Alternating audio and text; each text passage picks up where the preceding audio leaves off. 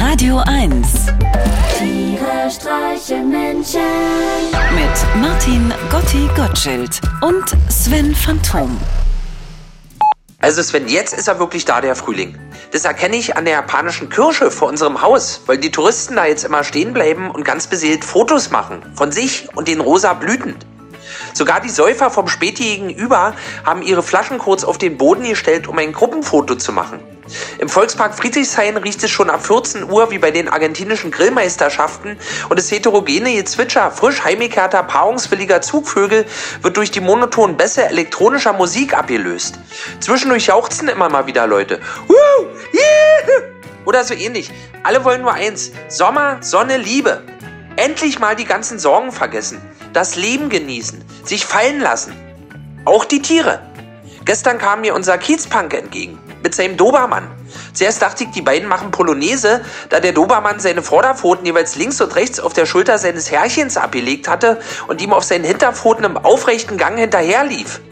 Erst als die beiden an mir vorbei polonesten, erkannte ich die brettharte Erektion des liebestollen Tieres und somit den Ernst der Situation. Das Herrchen des Dobermanns hingegen lächelte beseelt. Frühlingswen, Doggy-Style, mit dem Hund hinten.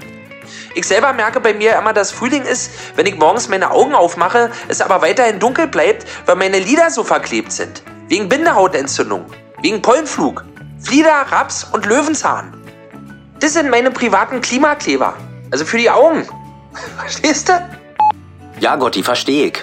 Aber weißt du, bei deiner Hundeanekdote ist mir gerade ganz schwiemelig geworden. Mit eisigem Grausen musste ich nämlich an einen Herbsttag im Jahr 1985 denken. Da war ich mit meinen Kumpels im Wäldchen nebenan Bude bauen und mein Hund Struppi war auch dabei. René, Olli und ich wollten gerade Richtfest feiern und da kam die alte Frau Schulte aus unserer Straße mit ihrer Enkelin Judith vorbeispaziert. Und ehe wir uns versahen, hing Struppi am Bein von der kleinen Judith und schien ganz aufgeregt mit ihr zu tanzen. Wir Kinder wussten ja nicht, was in das Tier gefahren war. Nur die alte Frau Schulte kriegte sich ja nicht mehr ein vor Lachen und brüllte die ganze Zeit. Ahahaha, der Struppi bumst die Judith, der Struppi bumst die Judith. Na, ja, hab's denn sowas? Dabei hatte Struppi Judith noch nicht mal vorher ins Kino eingeladen oder zum Essen ausgeführt. Mit einer komplizierten Hebelvorrichtung aus entlaubten Ästen konnten wir Jungs den Hund dann irgendwann von Judith lösen.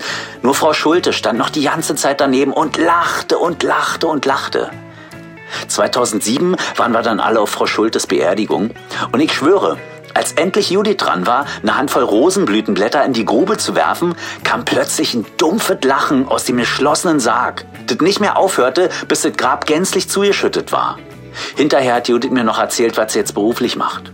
Na, kannst du da raten? Jawohl. Hundetrainerin. Tiere streichen Menschen. Jetzt auch als Podcast. Auf radio1.de und natürlich in der Radio 1 App.